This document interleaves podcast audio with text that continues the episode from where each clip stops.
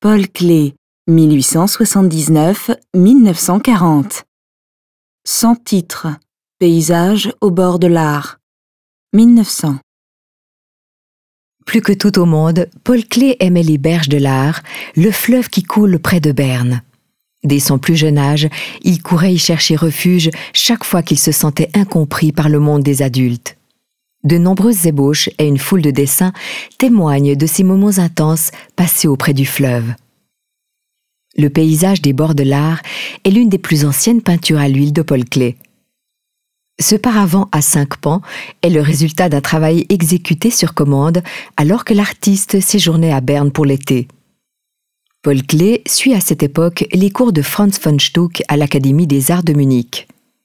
Pendant l'été 1900, il revient à Berne pour y passer trois mois de repos au cœur d'un environnement familier. Sa sœur Mathilde et sa mère lui procurent quelques contrats qui lui permettent de gagner un peu d'argent. Le paravent est une commande passée par une amie de sa mère.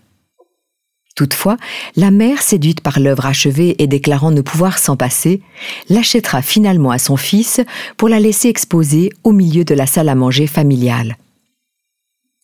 Paul Klee passe tout l'été à la réalisation de ce paravent, non pas parce que cette œuvre le passionne, mais bien plutôt parce qu'il répugne à s'atteler à cette commande qui, à ses yeux, le tient éloigné de son véritable travail d'artiste. Dans une lettre à Lily Stumpf, sa future femme, il dénigre cette réalisation qu'il appelle d'ailleurs les imbuvables cloisons espagnoles.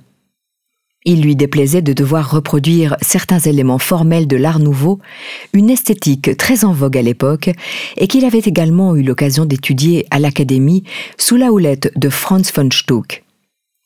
Paul Klee n'accordera jamais une véritable valeur esthétique à son paravent. Ainsi, il ne le signe pas et ne l'intégrera pas non plus des années plus tard au catalogue de ses œuvres. Même s'il s'inspire par certains aspects de l'art nouveau, le paravent transcende largement ce style par ses qualités artistiques. Le regard glisse sur des aspects variés du paysage fluvial, observés selon différentes perspectives sous une luminosité changeante.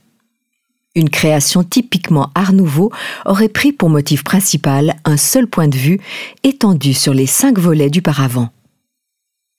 Notons ici la similitude de composition des deux éléments extérieurs et l'effet de symétrie généré entre le deuxième et le quatrième panneau.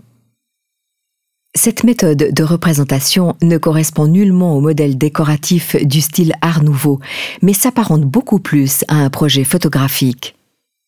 Quelques années auparavant, Paul Klee a commencé à s'intéresser de près à cette nouvelle forme d'expression que constitue la photographie.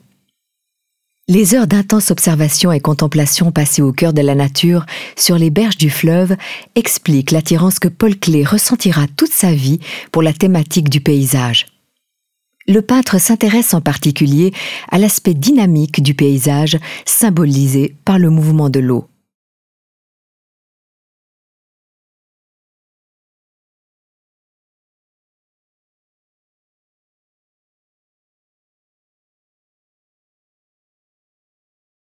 Visitez le Zentrum Paul Klee, Berne, et voyez les œuvres originales.